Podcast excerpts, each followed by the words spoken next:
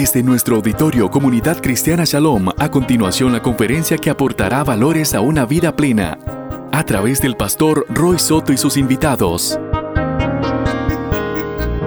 Doy gracias primeramente al Señor por estar aquí con ustedes compartiendo en esta mañana. También doy gracias a mi amado hermano Pastor Roy, como estaba compartiendo él, y a su familia por esta amistad y esta hospitalidad que hemos recibido en estos cuatro días que estamos acá en esta tierra amada de Costa Rica. Bendecimos al Señor por eso. Gracias familia por la bendición de recibirme en su casa y de compartir conmigo todas las bendiciones de su hospitalidad y de su hogar. Gracias también por el ejemplo, tengo que decirlo públicamente acá, del el pastor Roy Soto entre nosotros en Cuba y su inspiración y su desafío a lo que Dios está haciendo. Gracias también a toda la iglesia del Señor que está aquí reunida en esta mañana, por todo lo que han hecho, por lo que están haciendo, por el ejemplo que están dando, eh, no solamente en Costa Rica, sino en América Latina, de lo que, de la misión del reino de Dios y de la transformación de nuestras comunidades. Eh, gracias a cada uno de ustedes, gracias a Ariel, que ha sido mi guía también estos días, eh, a su familia, una inspiración también, les amamos mucho y eh, Ariel fue el que me recibió en el aeropuerto y él me proselitizó y me hizo de esa prisa. Espero que no estén bravos conmigo. qué bueno, qué bueno. ya, no, no. Qué bueno. Traigo eh, saludos de mi familia en Cuba. Traigo también saludos de los pastores que estamos juntos construyendo este proyecto en nuestra nación. Traigo saludos también del hermano Fernando Bendacur, que algunos de ustedes conocen, con quien se comunican también. Él les envía saludos en esta mañana y en, fin de toda la iglesia del Señor. Y también un, honor grande y una gran bendición estar con los hermanos que ya fueron presentados aquí, junto con ellos, hermanos que no conocía y que el Señor ha dado la bendición y el privilegio de estar juntos, que también son gigantes y viven en sus contextos desafiando las circunstancias y avanzando el reino de Dios. Bendito sea el nombre del Señor en esta mañana. Gracias por estar juntos acá en este día.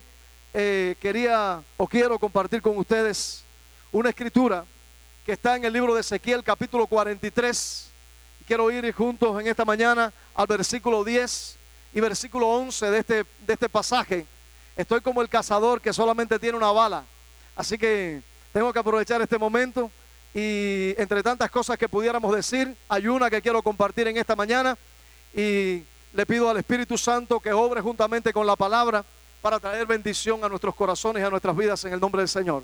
Dice en el libro de Ezequiel capítulo 43, versículo 10 y 11 dice así, tú hijo de hombre, muéstrales a la casa de Israel esta casa y avergüéncense de sus pecados y midan el diseño de ella.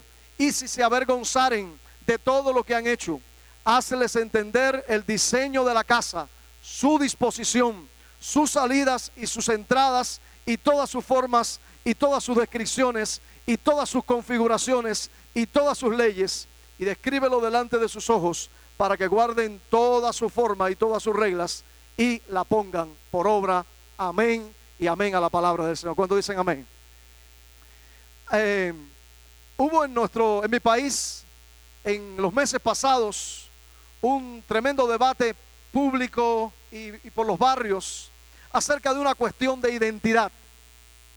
Y en medio de esa cuestión de identidad, que traía una gran confusión para nuestro pueblo, se levantó la iglesia del Señor y colocó una proclamación en toda la nación. No tenemos acceso a la radio ni a la televisión, pero desde las puertas de nuestras casas y desde el lugar de nuestra residencia, la iglesia del Señor en Cuba se levantó e hizo esta proclamación unánime. Estamos a favor del diseño original tal como Dios lo creó. Y esta mañana creo que una de las cosas fundamentales, no por la circunstancia que le relato, sino porque parte de las escrituras, es el hecho de que en medio de tanta confusión es necesario volvernos al diseño de Dios. Esa es la bala que quiero tomar en esta mañana y que quiero apuntar y que quiero gastar en sus vidas y en sus corazones y en sus mentes para que sirva de bendición en este día y nos renueve en la palabra del Señor.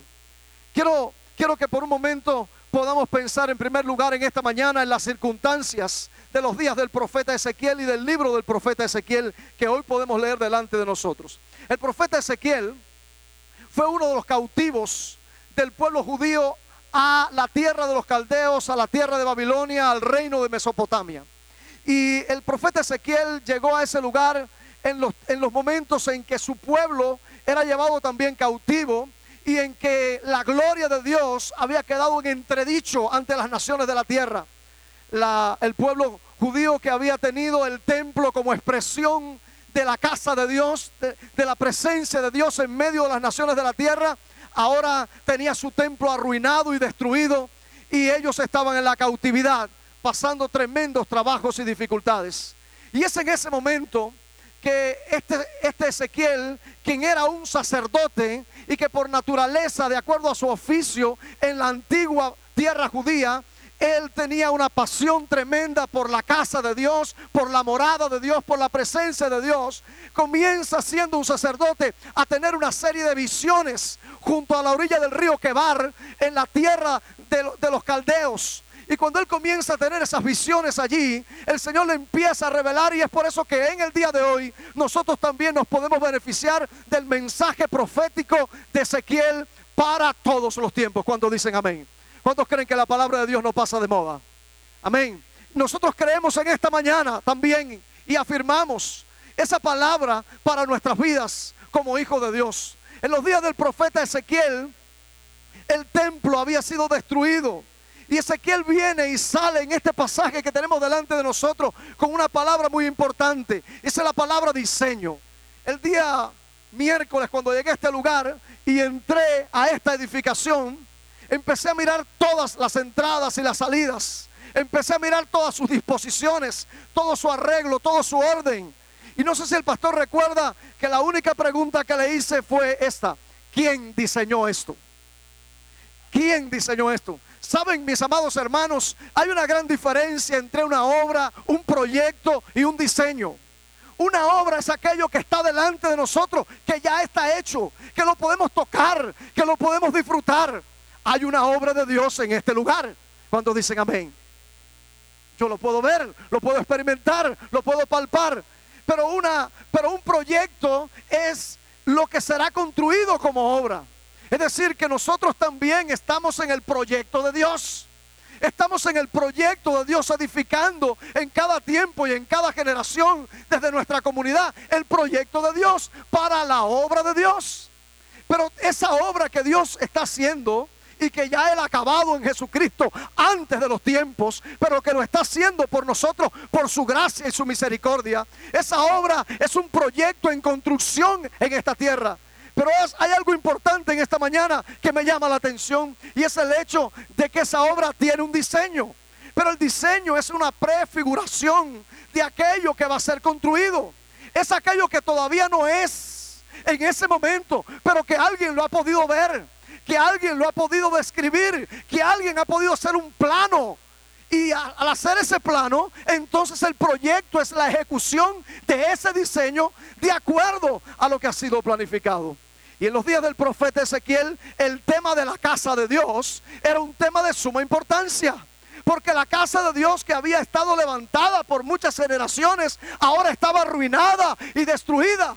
Y el Señor le muestra en visión a Ezequiel y le dice con esas palabras, tú, hijo de hombre, muéstrale a la casa de Israel esta casa y avergüéncense de sus pecados y midan el diseño de ella. Y en ese momento Ezequiel estaba viendo una nueva casa una nueva casa que traería una nueva gloria. Esa es la naturaleza de la iglesia. Ese es el diseño de la iglesia. Así es la iglesia del Señor. Es la casa de Dios.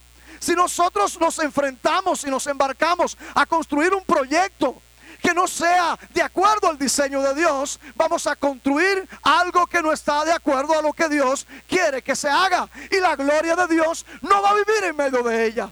Pero la habitación de Dios es muy importante. Y por eso en esta mañana, mirando esta escritura, nos damos cuenta que Dios levantó a Ezequiel en su tiempo y lo levantó en su generación para que él fuese un hombre catalizador, una persona visionaria, un individuo que pudiese llevar adelante ese diseño de Dios y construirlo con sus medidas, que, pueda, que pudiera ser construido, que pudiera ser edificado en su generación o en los tiempos que vendrían por delante.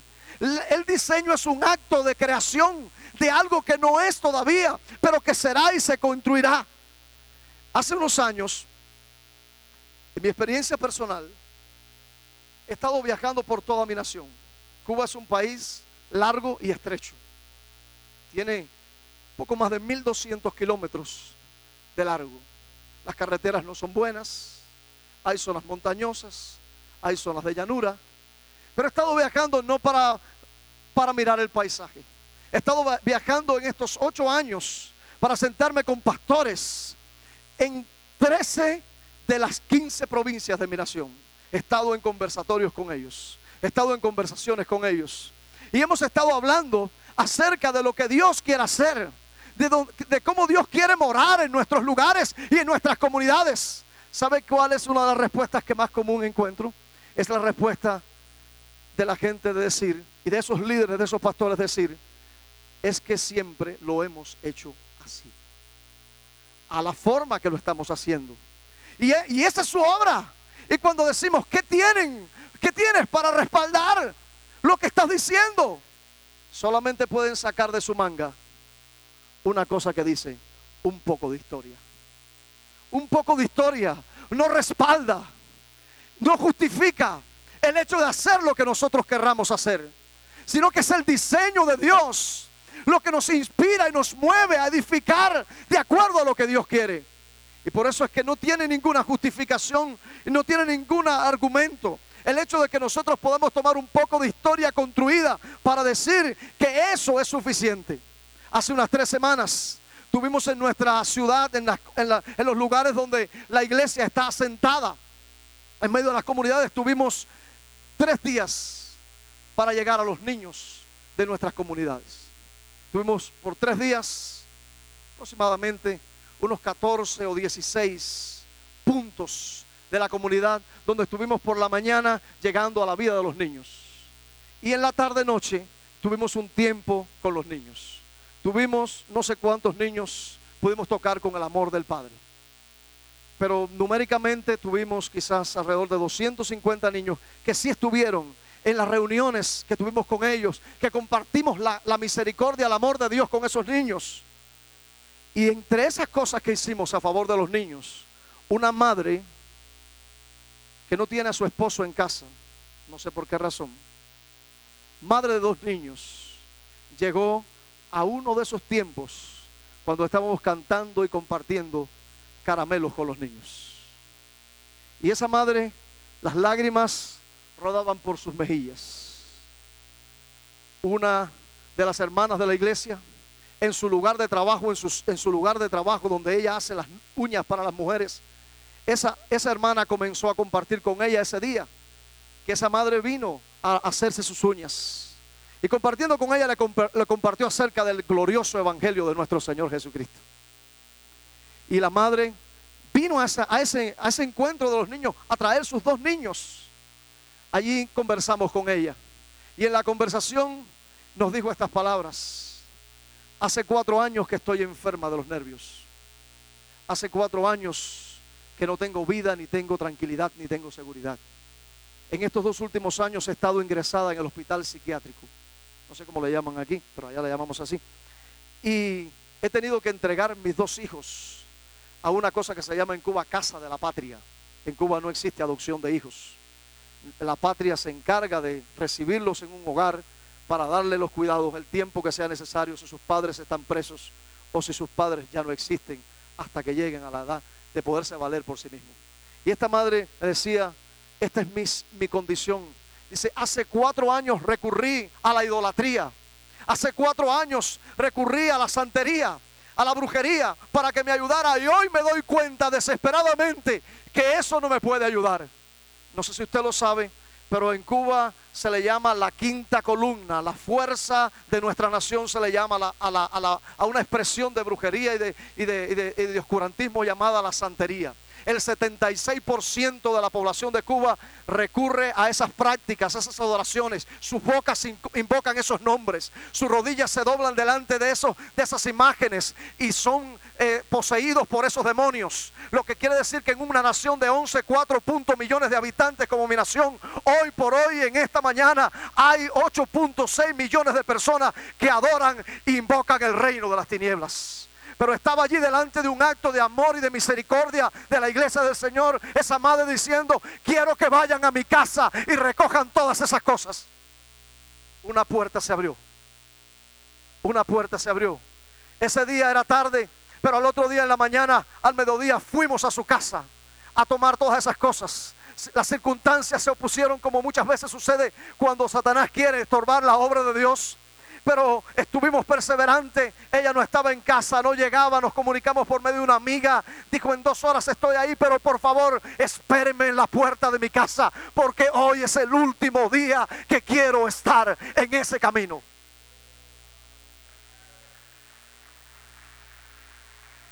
Y allí, en las horas de la tarde, pudimos recoger todas aquellas cosas, cuatro sacos de cosas.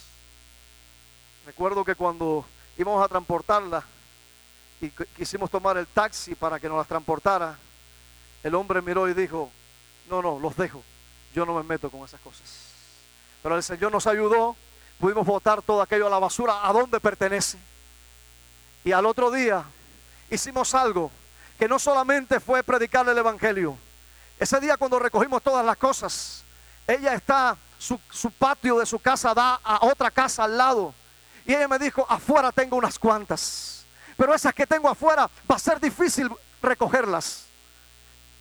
Y yo no sabía, mi sorpresa fue que al tratar de abrir la puerta y la ventana que daban hacia el patio, era como si fuese un monte lleno de, de, hierbas, de malezas y de bejucos. La, la puerta de su casa no se había abierto por dos años. La ventana de su casa no se había abierto por dos años hacia el patio de su casa porque ella estaba bajo un terrible efecto del temor y de la desesperación en su vida. Pero ese día abrimos la puerta, abrimos la ventana, recogimos toda aquella porquería, la sacamos de la casa. Pero ¿sabe qué hicimos? Al otro día por la mañana, a las 10 de la mañana, éramos cuatro personas de la iglesia que estábamos allí en su casa, machete y saco en mano, para chapear y cortar todos aquellos becucos, botar todas aquellas hierbas. Y si en el día anterior sacamos cuatro sacos de elementos de la brujería, en esa mañana recogimos once de hierba, de malezas, de escombros, de suciedades. Y limpiamos la casa, barría, baldeamos la casa, bendijimos sus vidas, le llenamos de alegría a los niños, le llevamos caramelos. Pero ¿sabes lo triste y por qué te cuento toda esta historia? Porque puerta, pared con pared de una parte de su casa había un cristiano. Y por cuatro años no le hablaba. Porque decía, esa es la loca. Pero esa mañana cuando estábamos limpiando toda la maleza de su patio, también pusimos nuestra pequeña multimedia y pusimos música adorando al Dios que da la libertad. Y él empezó a oír un nuevo sonido que salía de esa casa, de ese patio. Y mientras nosotros limpiábamos, él vino a tocar la puerta, la puerta que él no había tocado. Y vino a decirle estas palabras.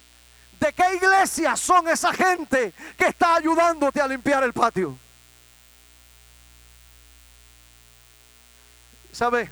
Cuando nos preguntó esa, eh, nos hizo esa pregunta, le dijimos, nosotros no vamos a salir a responderte esta pregunta porque no cooperamos con ese tipo de pensamiento que tú tienes.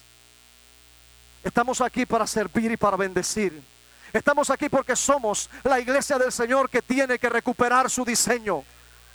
Porque si no recuperamos ese diseño, nos vamos a perder en medio de la confusión en la identidad de este mundo y de las, circunstancias y de las cosas religiosas que nos generan vida y transformación. Somos la iglesia del Señor que hoy se vuelve a su diseño. Y quiero decirte en esta mañana que hay individuos aquí hoy, en este día y en esta casa, hoy, que Dios está levantando que Dios está levantando como Ezequiel para que puedan decir, voy a mostrarles el diseño de mi casa. Voy a mostrarles, voy a ponerlo por obra. Voy a hacer que todas sus formas y sus reglas se pongan por obra en el día a día de nuestro lugar donde vivimos. De hecho, creo y sería innecesario decir todas las vicisitudes, dificultades, peligros y persecuciones que mi amado hermano y colega, el pastor Roy, ha tenido que enfrentar. Todo el que se lance a la tarea de hacer algo diferente de acuerdo a la historia que se ha construido, va a enfrentar persecución. Como decía el hermano también Nelson, amenazas, retos, desafíos y peligros. Pero me inspira y nos inspira esta mañana esa palabra. Levántate, tú, muéstrale, tú, muéstrale, muéstrale, demuéstraselo. No tanto con palabras, sino con hechos y en verdad. Que la iglesia del Señor es la morada, la habitación del Dios de los cielos en medio de la tierra, porque Él se ha querido buscar para sí mismo una casa donde habitar, una morada donde vivir. Y esa morada y esa casa somos nosotros. Es importante que en esta mañana le echemos mano a algún otro texto de la Escritura que nos ayuda y nos afirma en esta realidad. En la Escritura dice en la carta, y quiero buscarlo junto con ustedes, si lo permiten, esta mañana en el Nuevo Testamento, en la carta del apóstol Pedro, primera carta del apóstol Pedro, en el capítulo 2, versículo 5, él nos habla acerca de la naturaleza de ese diseño vivido como una como un pueblo, como una comunidad de gente. Dice así en Primera de Pedro, capítulo 2, versículo 4 y 5. Creo que es honroso también poder leer el versículo 4. Dice, acercándose a él piedra viva, desechada ciertamente por los hombres, mas para Dios escogida y preciosa. Ese es nuestro Cristo. ¿Cuántos dicen amén? ahorita cantamos y decíamos, nadie como tú, nadie como Él, nadie como Cristo. El misterio del Evangelio es el, el más glorioso y el más bendito de todos los misterios que tenemos que desdoblar y dar a conocer a la humanidad. Pero dice este, esta palabra que Él es la piedra viva. Esto nos quiere decir que hay algo que Dios está construyendo, algo que Dios está edificando. Y dice la Escritura, ustedes también, como piedras vivas, sean edificados como casa espiritual y sacerdocio santo para ofrecer sacrificios espirituales aceptables a Dios por medio de Jesucristo. Nosotros tenemos esa identidad. Somos la casa espiritual de Dios somos la morada del Dios viviente. ¿Sabe que me encanta, me alegra? Voy a hacerles una pequeña lectura del libro de Ezequiel sin tener que ir a él. No es la lectura de un libro, de un comentario. Es la lectura de mis lecturas, es la reflexión de mis lecturas de, esa, de ese libro de las Escrituras. Ezequiel capítulo 1 comienza. ¿Recuerda dónde estaba Ezequiel? En Babilonia, junto al río Quebar, en medio de, la vergüenza de su pueblo, cuando el nombre del Señor había sido blasfemado entre las naciones de la tierra. Y Ezequiel comienza teniendo una visión y en esa visión ve la gloria de Dios. Cuando él ve la gloria de Dios, ¿sabe lo que ve? Cuatro seres vivientes, que cada uno de ellos tenía caras y las caras tenían cuatro rostros diferentes. Rostro de león, rostro de buey, rostro de hombre, rostro de águila. ¿Sabe de qué nos está hablando el Ezequiel? Del misterio del Evangelio. Ese es Cristo, ese es el Evangelio de Cristo, el Evangelio que hoy vemos en Mateo, Marco, Lucas y Juan, que ha quedado escrito para nosotros y que ha quedado proclamado para que nosotros creamos en el Hijo de Dios. La gloria de Dios es restaurada a la humanidad cuando el Hijo de Dios vino y se manifestó en carne. Y leo el libro de Ezequiel, llego al capítulo 37. Yo sé que ustedes lo han leído. Lo voy a hacer corto. Llego al capítulo 37 y el profeta ahora tiene otra visión.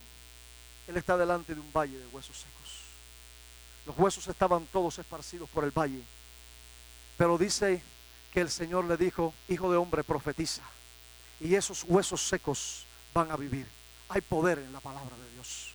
Pero dice la, escritura, dice que esa, ese, ese valle de huesos secos son mi casa, dice el Señor, la casa de Israel. Y dice el Señor, eh, eh, le dice el Señor al profeta Ezequiel, y yo los voy a resucitar de los muertos. Ese es el evangelio de Cristo que predicamos. Es el evangelio de aquel que resucitó de los muertos y, y también a nosotros nos ha resucitado por su poder. Ezequiel capítulo 47. En la mañana lo cantábamos. Un río salía del umbral de la casa. Un río en el que el profeta comienza a caminar. Primero a los tobillos, luego a las rodillas, luego a los lomos. Hablándonos acerca de cómo en el nuevo pacto que tenemos con el Señor, la casa de Dios, tenemos la abundancia del poder del Espíritu Santo para cumplir la misión y el propósito de Dios. Y yo quiero esta mañana, sin predicarte mucho de eso, que también nosotros podamos entrar en ese río del Espíritu. Que no nos quedemos en los tobillos, en el lugar donde andamos. Que no nos quedemos en la rodilla, en el lugar donde adoramos. Que no nos quedemos en los lomos, el lugar donde nos reproducimos sino que entremos hasta que ese río sea capaz de llevar nuestras vidas e inundarnos para que nosotros ya no vayamos a donde queremos, no adoremos lo que pensamos, sino nosotros seamos movidos por Dios a todo lo que Dios quiere. Pero de niño leyendo las escrituras, me impactó una frase al final del capítulo 48, que es el último capítulo, y terminé con Ezequiel. Ezequiel 48 dice, y se llamará el nombre de aquel lugar donde Dios está. Jehová llama. El Señor está ahí. Sabes que hay muchos proyectos que los hombres construyen, pero el Señor no está ahí. Pero qué tremendo es que nosotros podamos construir el proyecto que Dios ha diseñado, ser la obra que Dios está haciendo y que todos puedan decir, el Señor está ahí. Jehová ama el Señor está ahí. Hay algo en esta mañana, en este texto de las Escrituras, y sopórteme por unos minutos más, si le es posible, que veo acerca del diseño de Dios. Dios siempre se ha ingeniado, escuche esto, Dios siempre se ha ingeniado para hacer todas las cosas de acuerdo a su diseño. Una mirada a las escrituras nos dicen que Dios trató con el hombre en Génesis. Dios moraba con el hombre, vivía con el hombre. La presencia de Dios se apartó por causa del pecado. Llegamos al libro de Éxodo y nos encontramos con una realidad muy importante, iglesia del Señor. Ya Dios no está tratando solo con hombres como Abraham, Isaac y Jacob. Hay una nueva entidad que se ha formado que se llama ahora pueblo de Dios. Es el pueblo que está cautivo en Egipto, que Dios saca de la esclavitud. Y cuando Dios los saca de la esclavitud y ellos cruzan el mar rojo, ellos iban destino a dos cosas muy importantes en esta mañana. Esa es la que la gente está buscando. Todo el mundo está buscando eso. Ellos iban buscando una herencia y un reposo. Dos cosas, nada más. Una herencia y un reposo. Dios les había prometido que si eran su pueblo, iban a tener una herencia, una posesión. Yo no sé, yo soy cubano, pero en Cuba todo el mundo anda buscando una herencia, una casa, un buen lugar donde vivir y vivir tranquilo el resto de su vida. Tener dinero y poderla pasar bien. ¿Sí o no? Somos diferentes acá en, entre los ticos, son diferentes. La gente busca una herencia la gente busca un lugar, pero lo que no hemos comprendido es que buscamos eso y está bien buscarlo, porque el mismo Dios busca una herencia y busca un lugar. Y eso lo demuestra la escritura. Por eso es que la iglesia tiene que ser renovada en su mentalidad. Escucha esto esta mañana. Nosotros a veces estamos pensando que venimos a descansar en la presencia de Dios y sí, amén. Estamos pensando que venimos a encontrarnos en la casa de Dios. Pero Dios dice, ¿dónde está el lugar de mi reposo? ¿Y dónde está la casa en la cual yo voy a vivir? Dios está habitando en medio de nosotros y Dios está reposando en medio de nosotros. Y la razón por la cual el pueblo de Israel no encontró lo que buscaba fue porque no le dio el lugar al Dios que estaba buscando eso mismo que ellos estaban buscando. ¿Sabe? Dios está buscando reposo. Dios está buscando morada. Y ha encontrado reposo en un pueblo que tiene. Me gusta esa palabra, shalom. Un pueblo que vive en la paz de Dios. En la morada de Dios. Dios está buscando reposo. Dios está buscando herencia. Dios te dice, ustedes son mi herencia. Ustedes quieren una herencia, yo se las doy. Pero ustedes son mi herencia. ¿Alguna vez habías pensado en eso? Que nosotros estamos diseñados para buscar lo mismo que Dios quiere y busca. Y Dios ha encontrado. Por eso cuando, recuerda eso, no voy a leerlo esta mañana. En el libro de Éxodo, capítulo 25, después lo puede buscar en su casa. Cuando Dios le dijo a Moisés, Moisés, construyame un tabernáculo. ¿Por qué? Si el Dios de los cielos, que no hay un lugar que lo pueda contener a él, ahora le está dando instrucción al líder Moisés, al hombre Moisés, al siervo Moisés, construyame un tabernáculo. ¿Y sabes qué es lo que dice el Señor en el capítulo 25 de, de Éxodo? Una y otra vez, Moisés, cuídate de hacer todo de acuerdo a lo que yo te he mostrado. Hazlo de acuerdo al diseño. ¿Cómo es? Hazlo de acuerdo al diseño. Ahora, ¿por qué? Porque el tabernáculo de Dios, nosotros somos el tabernáculo de Dios. El tabernáculo de Dios es la morada de Dios entre los hombres, pero es una morada movible. ¿Cuántos dicen amén? No sé si les cayó la moneda. Sí, la iglesia del Señor está 24 por 7. Nosotros somos la morada de Dios 24 por 7. Yo vengo de una tradición que me decía, tú vas a estar el domingo por la mañana donde Dios está. Pero cuando te vayas, te vas a tu casa y vive una vida tratando de sobrevivir. Pero algo me cambió la vida cuando empecé a renovar mi entendimiento por la palabra de Dios. Y ahora me doy cuenta que estamos caminando en el Señor los 24 horas del día, los 7 días de la semana. Nosotros somos la morada del Dios viviente. Y Moisés construyó una morada que se movía en cada jornada. Había que arrancar las estacas, enrollar las sogas, eh, eh, volver todas aquellas lonas para cuando llegaran al final de la jornada, volver a poner aquella tienda aquel tabernáculo movible, porque Dios estaba caminando con su pueblo. Y esa naturaleza todavía sigue en pie entre nosotros. Dios está caminando contigo y conmigo cuando estamos en la comunidad, cuando estamos en el barrio, cuando estamos entre los necesitados. Dios va caminando con nosotros. ¿Cuánto dicen amén? Pero llegó el día en que Salomón dijo, perdón, David dijo, este es el otro episodio. Le dijo, Dios, está bueno ya que yo tenga un palacio y una casa tremenda. Y tú no tienes un lugar donde habitar de manera estable.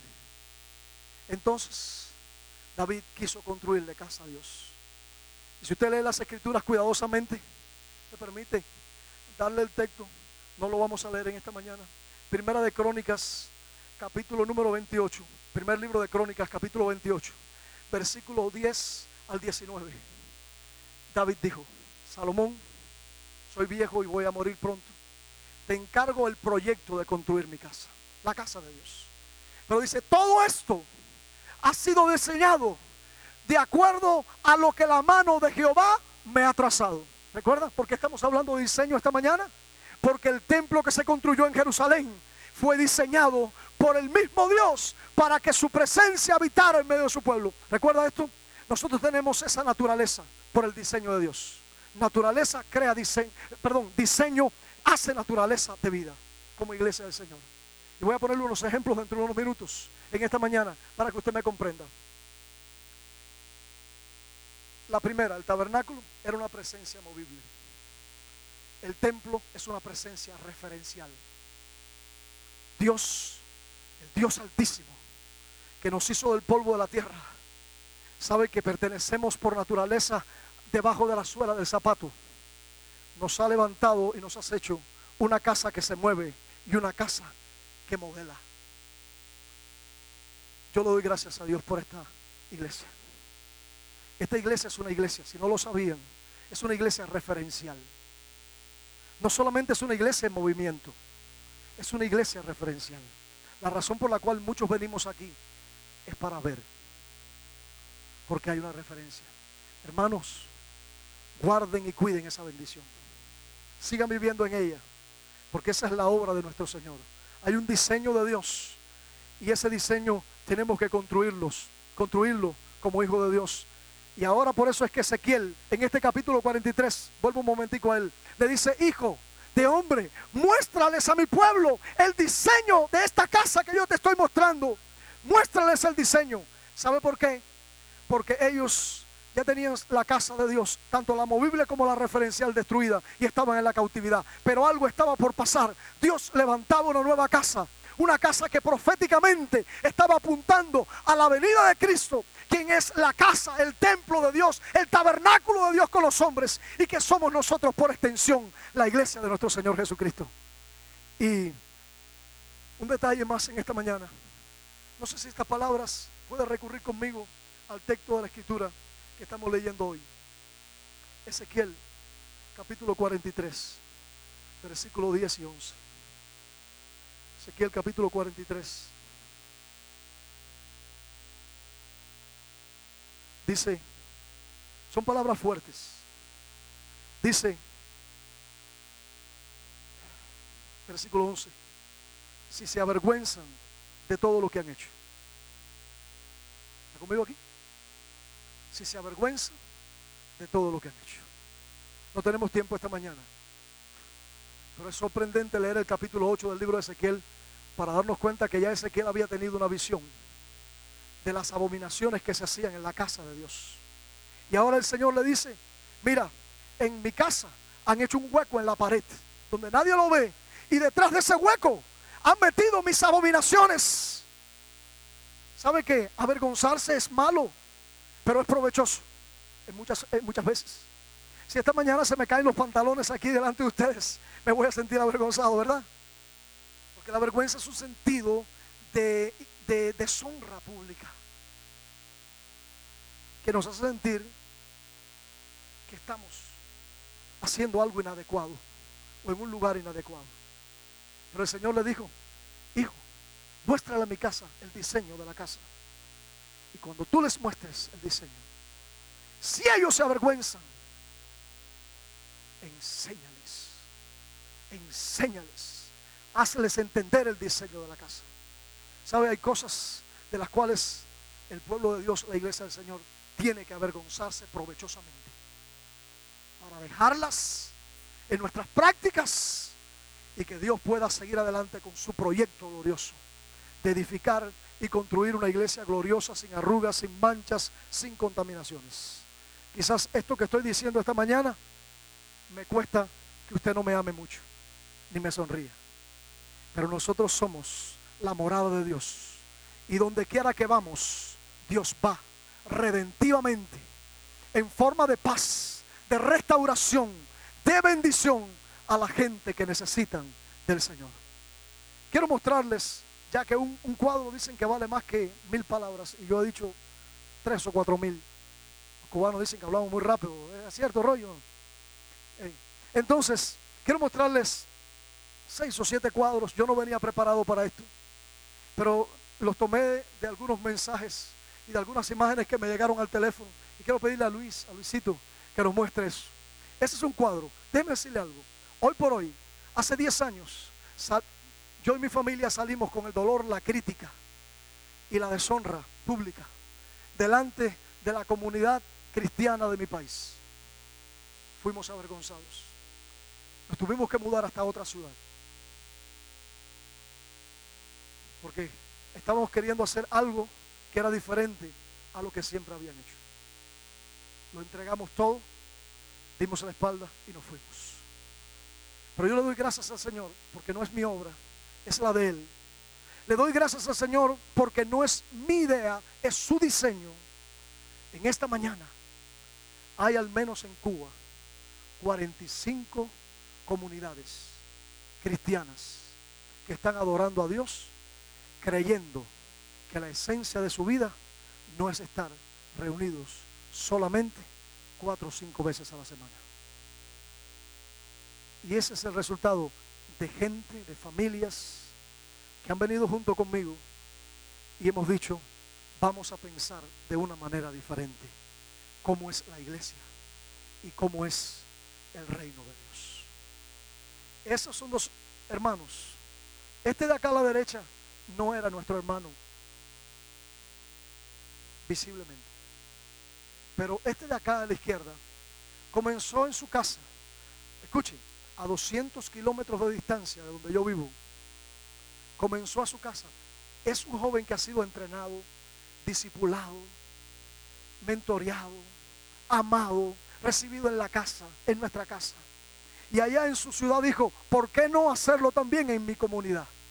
Y allá plantó un taller en su casa, y usted puede ver brevemente ese taller. En el lateral de su casa plantó un taller de carpintería donde recibe piezas de mueble, las, las pule, las barniza y las vende. Y allí sabe qué hizo. Empezó a darle empleo a gente de la comunidad que no conocían a Jesús. Si me hubiera dicho, Noel, dame plata para comprar un púlpito y para construir un local y entonces vamos a tener una iglesia. Le hubiera dicho, nunca habrá iglesia en tu ciudad porque no tengo dinero. Y mucho menos, si lo tuviera, te lo daría ahora para eso. Vamos a amar, vamos a servir, vamos a bendecir, vamos a restaurar a la gente con el Evangelio que está en nuestras vidas. Y ahí empezó en su, en su lugar a orar, a hablar, a mostrar, a bendecir. Y poco a poco ya había siete personas que estaban siendo beneficiadas. Escucha, esto es novedoso en Cuba. En Cuba no se hacen negocios a gran escala. Un pequeño negocio que empieza a bendecir la vida de otras personas. Ródame la segunda imagen. Uno de sus primeros amigos ganados fue este amigo, Rey. Rey no puede caminar sobre sus dos pies. Pero Rey tiene una pasión y un sacrificio por el Señor. ¿Sabe cómo viaja Rey? Para venir a estar con nosotros en nuestros encuentros, cuando tenemos algún encuentro especial, algo de entrenamiento. Viaja 200 kilómetros de distancia con su silla de ruedas. La montan, su amigo la monta junto con él en un camión de cargar vacas, cubierto con una lona y con una escalera y con asientos adentro. Y ahí se sienta 3, 4 horas de viaje sobre el mismo lugar que se sienta siempre, porque sus pies no se pueden apoyar en el piso. Pero dos hijos de fe, dos hijos que creen que la iglesia es más que estar en un lugar. Es una iglesia que impacta, que toca, que bendice a los que están a su lado. Puede rodarme la imagen. Y poco a poco comenzó a suceder esto que ve aquí. No hay techo. Mm, tampoco hay muchos asientos. Como estos no hay ninguno. Son de madera, la mayoría no tienen respaldar. Pero ahí hay una comunidad de hijos de Dios que viven y existen para mostrar al Cristo que resucitó a través del amor del Padre a los que están a su alrededor. Y ahí comienza la iglesia. Nosotros decimos así, la iglesia no se hace, la iglesia sucede. Ahí comenzó a suceder la iglesia, alrededor de dos o tres, que en su nombre se reúnen y viven. ¿Sabe por qué? ¿Sabe cuál es el resultado de todo esto? La mano poderosa del Señor, número uno, para su gloria, pero un entendimiento renovador de lo que es la iglesia del Señor. ¿Puede rodarme la imagen?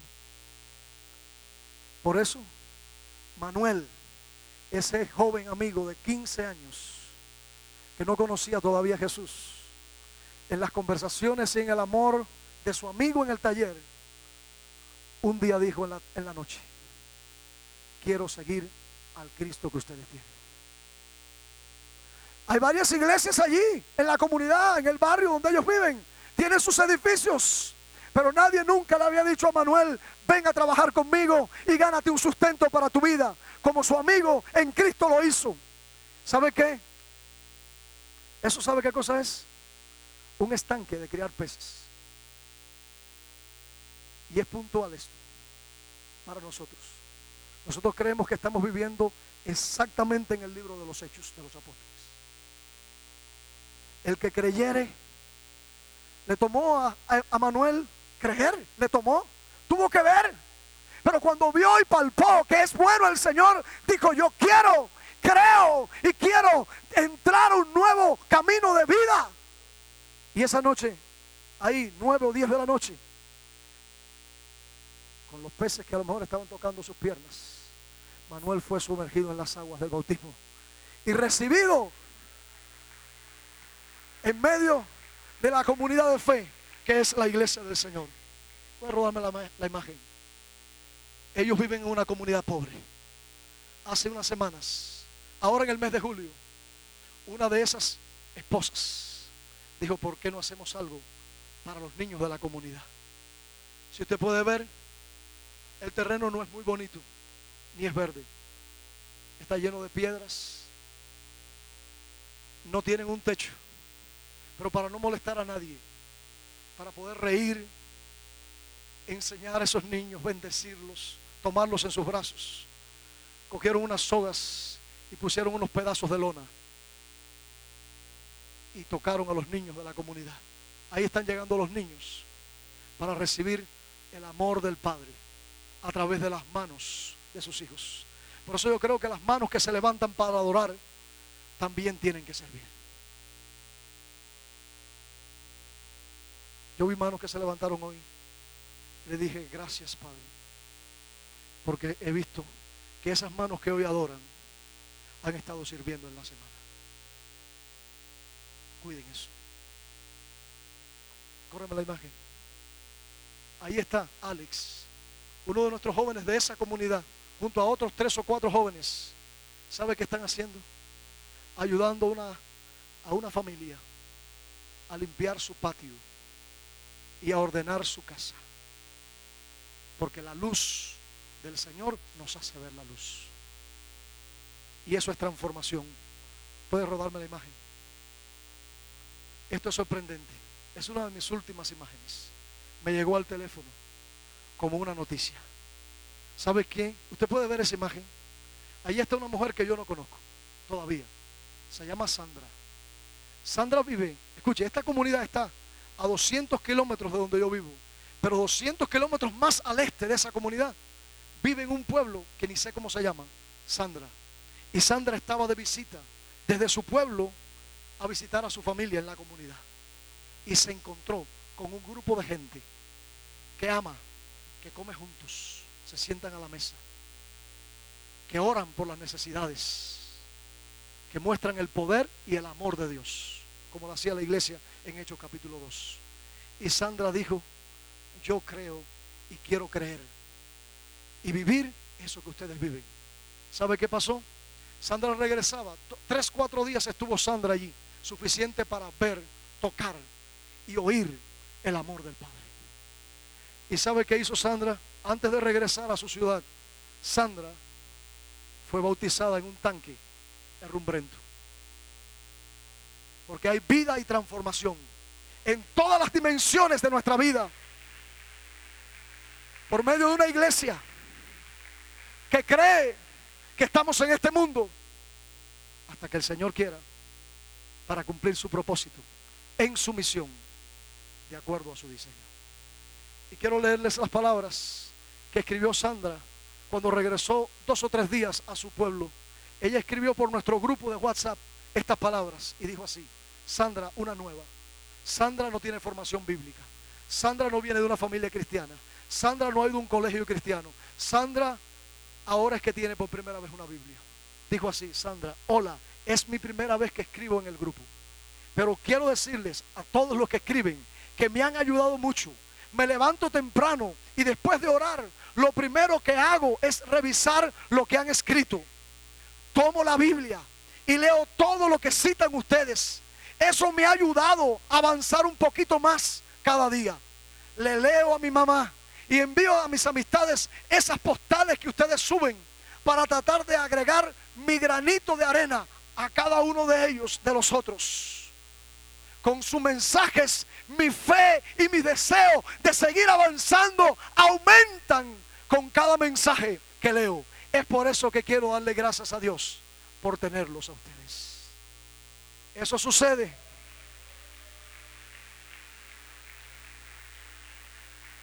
Cuando alguien que está perdido encuentra familia.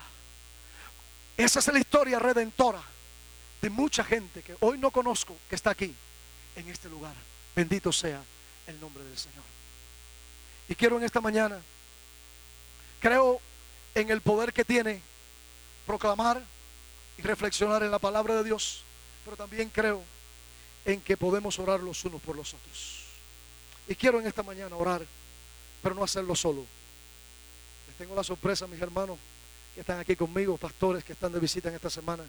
Quiero pedirle que ustedes me acompañen aquí, mis hermanos, porque no hemos llegado solo a ningún lugar. Quiero pedirle que ellos vengan ustedes aquí delante y pónganse por favor aquí. Y quiero en esta mañana, iglesia, hijos, hermanos, hacerte una invitación de parte del Señor para tu vida.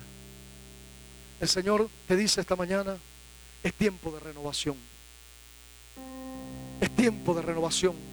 Has luchado con estructuras mentales y con cosas que te han impedido el avance. El Señor te dice esta mañana, yo estoy aquí, en mi espíritu, en mi casa, en mi iglesia, para renovar tu vida, para, para afirmarte. Es tiempo de afirmación. Hay personas que han estado débiles, pero el Señor hoy te fortalece. El Señor hoy te fuerza. El Señor hoy te levanta. Porque hay un espíritu que viene de parte del Señor, que es el Espíritu Santo, que moró en el Hijo, residió en el Hijo, que fue derramado en Pentecostés y que está con nosotros. Y Él es el Espíritu que nos fortalece para la misión que Dios tiene. Quiero invitar en esta mañana a todos aquellos que quieren que oremos por ellos. Queremos orarte, orar por ti, acompañándote en tu travesía acompañándote en tu peregrinar en el Señor. Y quiero invitarte que vengas aquí delante de los hermanos que están aquí, hermanos y hermanas que en esta mañana dicen, Señor, quiero que me fortalezcas. Hoy necesito que me afirmes. He estado luchando con una enfermedad física, pero hoy creo que hay sanidad en ti, Señor. He estado batallando con un pensamiento de indignidad, pero creo que hoy soy libre por tu presencia. He estado, Señor, eh, débil y debilitado y mis fuerzas han decaído. Yo decidí seguirte y servirte, Señor. Pero hoy estoy aquí. Quiero pedirle a mis hermanos amados, yo creo en, la gracia de Dios que está en mis hermanos, que acompañen a estos hermanos poniendo sus manos sobre ellos, en sus hombros, respetuosamente, con el amor del Padre. En esta mañana le damos la oportunidad al Espíritu Santo de Dios para que Él renueve nuestras vidas y le decimos al Señor que Él envíe su espíritu, que sople de los cuatro vientos, que Él sople a dar vida, que Él sople para crear en esta mañana lo que tiene que ser creado en nuestro interior. Le pedimos al Señor que Él renueve las fuerzas. Hoy le pedimos al Señor que la iglesia avance en el propósito. Esta ha sido una conferencia más tomada desde el auditorio principal de la comunidad cristiana Shalom del pastor Roy Soto y sus invitados.